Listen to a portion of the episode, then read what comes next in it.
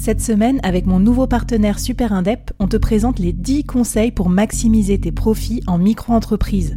Des conseils pour maximiser tes gains, mais surtout éviter les boulettes administratives. Autant te dire que ça m'aurait plu d'avoir quelqu'un qui me donne ces conseils-là quand je me suis lancée. Je te mets le lien vers ces 10 conseils pépites et un petit cadeau qu'on te réserve avec Super Indep en description de cet épisode.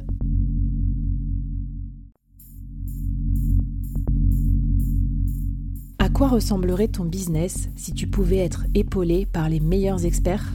Avoir un board de rêve disponible 24 heures sur 24 pour t'aider, répondre à tes questions?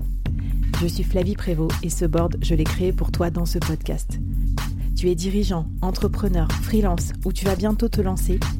Ne reste pas tout seul dans ton coin. Inspire-toi des conseils des meilleurs chaque jour par ici, à mon micro.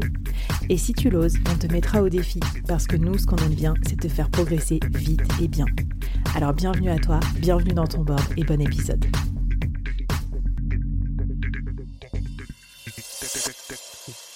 Les objections, Mathieu, c'est vraiment la plaie pour nous, les commerciaux, pour nous, les entrepreneurs. On ne sait pas toujours comment les gérer, euh, ça nous tétanise pas mal. Il y a pas mal de littérature à ce sujet, mais moi je voulais te demander des méthodes qui fonctionnent bien, quoi, que tu as expérimenté toi-même aussi en tant que solopreneur. Qu'est-ce que tu as à nous recommander en la matière? Quand un client exprime une objection, il faut identifier euh, deux cas de figure. Le premier, c'est l'expression d'un doute, euh, d'une peur ou d'un échec passé avec ce client. Donc, voilà, si c'est la première fois que vous travaillez avec lui, euh, c'est pas le cas, mais ça peut arriver que vous faites un rendez-vous client avec une entreprise avec laquelle vous avez déjà travaillé, vos collègues par le passé, etc. Et là, ça peut arriver que lors de la présentation, euh, c'est le moment choisi par le client pour un petit peu ressasser le passé. Donc, euh, soyez préparés à ça, faites vos devoirs, et euh, si c'est la première fois que vous travaillez avec un client, comme je vous ai dit, ça peut être soit l'expression d'un doute ou d'une peur par rapport à votre solution, donc il va falloir rassurer le client. et si euh, il, émet une objection dans la volonté de négocier avec vous, on sort un petit peu du cadre euh, de ce qu'on veut discuter ici. D'accord? D'accord. Parce que tu veux dire que toi, pour toi, les objections, c'est il y a des objections réelles et il y a d'un autre côté des objections plutôt stratégiques pour te faire baisser tes prix, quoi. Exactement. Euh, en fait, le rôle du vendeur, le rôle de la vente, pardon, ça va être de faire baisser l'anxiété du client par rapport à votre solution et de mmh. faire augmenter sa certitude que vous êtes la bonne personne avec qui traiter. Ok, donc c'est vraiment une histoire de confiance, en fait, de capital euh, confiance à construire. Super intéressant. Alors, qu'est-ce qu'on fait euh, d'autre concernant les objections euh, réelles? Parce que les objections, juste pour le faire baisser le prix, on est d'accord, c'est bon signe, ça veut dire que c'est déjà closé. Hein. En fait, c'est ce qu'on appelle un signal faible, et là, on va rentrer dans un moment un peu de négociation, effectivement. Donc, c'est pas trop ce que je voudrais traiter ici. Donc là, on est vraiment dans si on, parle des premières objections. Euh, la première des choses à faire, ça va être des trucs tout bêtes, mais ça va être de prendre une pause avant de répondre. Alors déjà, évidemment, on laisse le client finir, on essaye de pas l'interrompre. Euh, S'il émet une phrase et qu'on tout de suite on dit ah ben j'ai la réponse, euh, voilà, ça, vous allez peut-être euh, sûrement passer à côté des vrais, euh, des vraies mm. questions, des vrais points à attendre. Donc, on reste calme, on n'interrompt pas. On peut même prendre des notes. Hein, ça marche toujours très bien. Ça montre un peu l'intérêt que vous portez à ce que va dire le client. L'objectif, c'est de rassurer que vous êtes dans une phase, de montrer à votre client que vous êtes dans une phase d'écoute active. Mm. Ensuite, trois choses. La première, ça va être de s'aligner avec lui, de se mettre dans ses chaussures et de comprendre pourquoi il a posé la question on évite de sortir des phrases un peu bateau, comme je vous comprends, et patati et patata. On essaye d'être un peu plus intelligent, et on peut dire par exemple, ah oui, euh, je vois, ce serait un problème pour moi aussi si j'étais dans votre cas.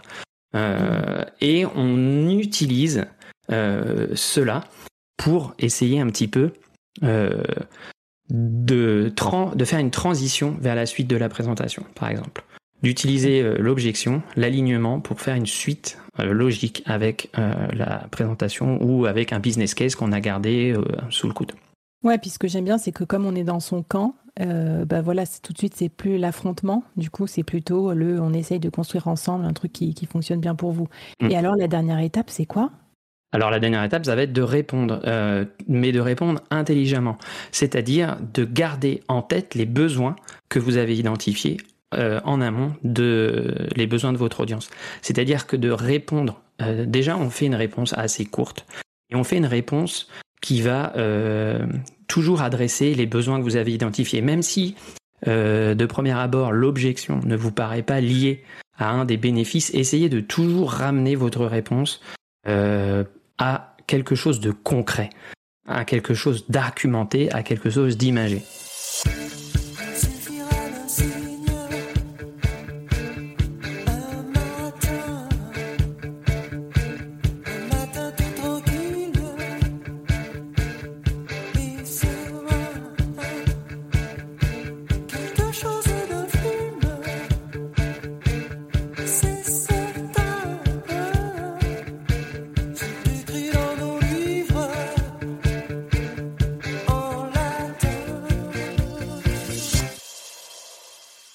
Est-ce que tu as un exemple à nous donner? Parce que je trouve que c'est pas, c'est jamais évident ces histoires des objections. Moi, j'ai fait pas mal de formations animées aussi, et le concept, on le comprend, mais quand on est face à l'objection, souvent on se retrouve un peu comme deux ronds de flanc, tu vois, on sait plus trop quoi dire. Alors, par exemple, on peut dire, donc là tu as émis une objection, donc tu peux dire, ce serait un problème pour moi aussi, ou il me semble que nous avons besoin d'élargir notre solution pour vous, vous avez tout à fait raison. Laissez-moi essayer de clarifier la situation. Euh, premièrement, et là vous, vous étayez un petit peu euh, sur euh, les choses que vous avez envie de montrer, de mettre en avant, ou nous avons une solution pour surmonter ce problème, le problème que vous venez de mentionner. et ensuite, comme je te disais, on essaye de maintenir la relation, de construire la relation. ma, ma recommandation par rapport à cette objection serait de vous présenter un cas d'étude, et là on sort du chapeau des cas d'études qu'on a préparés en amont. Ensuite, le dernier point, on va essayer d'isoler cette objection. C'est-à-dire qu'on va essayer de faire, euh, de voir avec le client si c'est bien la seule. Euh, c'est-à-dire que ça va permettre un petit peu de circoncire les choses. C'est-à-dire que on va éviter aux clients de rentrer dans un engrenage de discussion un petit peu négative par rapport à ça. Donc on peut, on va, c'est pas facile, mais je pense qu'il faut vraiment essayer de le faire, c'est d'isoler cette objection. C'est-à-dire ce que, excusez-moi, monsieur, client, est-ce que, euh, mis à part cette objection à laquelle je vais répondre, bien évidemment, est-ce que sinon il y a d'autres points, d'autres choses euh, qui pourraient nous empêcher de travailler ensemble?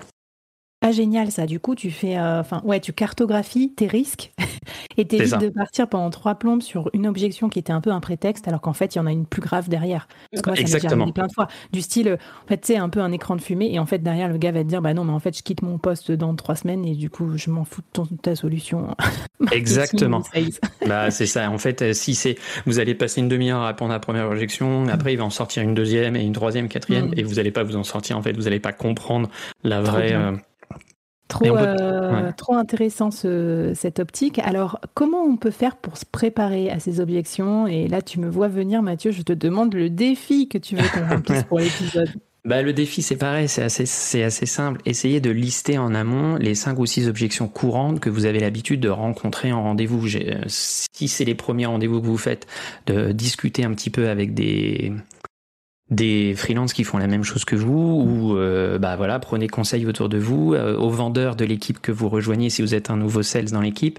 Mais voilà c'est quelque chose qu'on prépare pas assez souvent et qu'on partage pas souvent dans une équipe de vente et les objections courantes. Et comme ça on se prépare une petite FAQ euh, même pour vous, pour les freelances, après, quand vous allez, euh, si vous faites un site ou si vous faites une mhm. proposition, rien ne vous empêche de faire une petite FAQ dans laquelle bah, vous allez répondre aux questions les plus évidentes. Euh, vous et ça, vous allez vous faire un petit peu gagner de temps et ça va aussi permettre de rassurer le client. Bah, très très bonne idée parce que tu l'as dit quand on vend par exemple un produit digital, le rendez-vous client il n'existe pas, c'est de l'achat en ligne donc la FAQ elle sert de, à convaincre et à répondre aux objections et euh, l'idée d'avoir un help center ou une FAQ, par exemple sur Notion, quand on est freelance, pour répondre aux objections fréquentes de ses clients, c'est une super idée. Et j'en ai parlé dans un autre épisode sur euh, comment faire grandir ma, boîte en no-code avec Camille. Je mettrai les liens, euh, ça, vous, ça vous plaira si vous voulez faire ça sur Notion. Super, super idée. Écoute Mathieu, trop bien. Est-ce que tu voulais nous mettre une petite ressource pour qu'on soit moins effrayé sur le sujet des objections dans la newsletter? Eh ben, je vous conseille d'aller euh, voir sur le profil d'Olivier Guérin, qui a toute une liste de questions ouvertes à poser. Euh, et dedans, il y a des questions qui traitent justement notamment euh, pour essayer d'aller un petit peu creuser les raisons, the, the, need behind the need, comme on dit. J'adore Olivier, je l'avais reçu au tout début du board. Et si ça vous intéresse, bien sûr, de d'être, euh, j'allais dire d'être un peu moins nouille en vente, mais c'est le cas pour tout le monde. On a tout le temps besoin de se, reformer, de se muscler. Bah, vous pouvez écouter l'épisode avec Olivier. Puis je le réinviterai bientôt pour une autre série aussi sur comment se vendre. Parce que quand on est indépendant, c'est pas toujours évident euh, quand on est le produit d'arriver à se vendre. Écoute, je te remercie Mathieu et je te propose qu'on passe à l'avant-dernier épisode. Moi, c'est une compétence que je trouve très très difficile, c'est le closing, c'est-à-dire euh, la conclusion et essayer de faire signer ce fameux client. Et on va en parler tout de suite dans l'épisode 4 de la mini-série.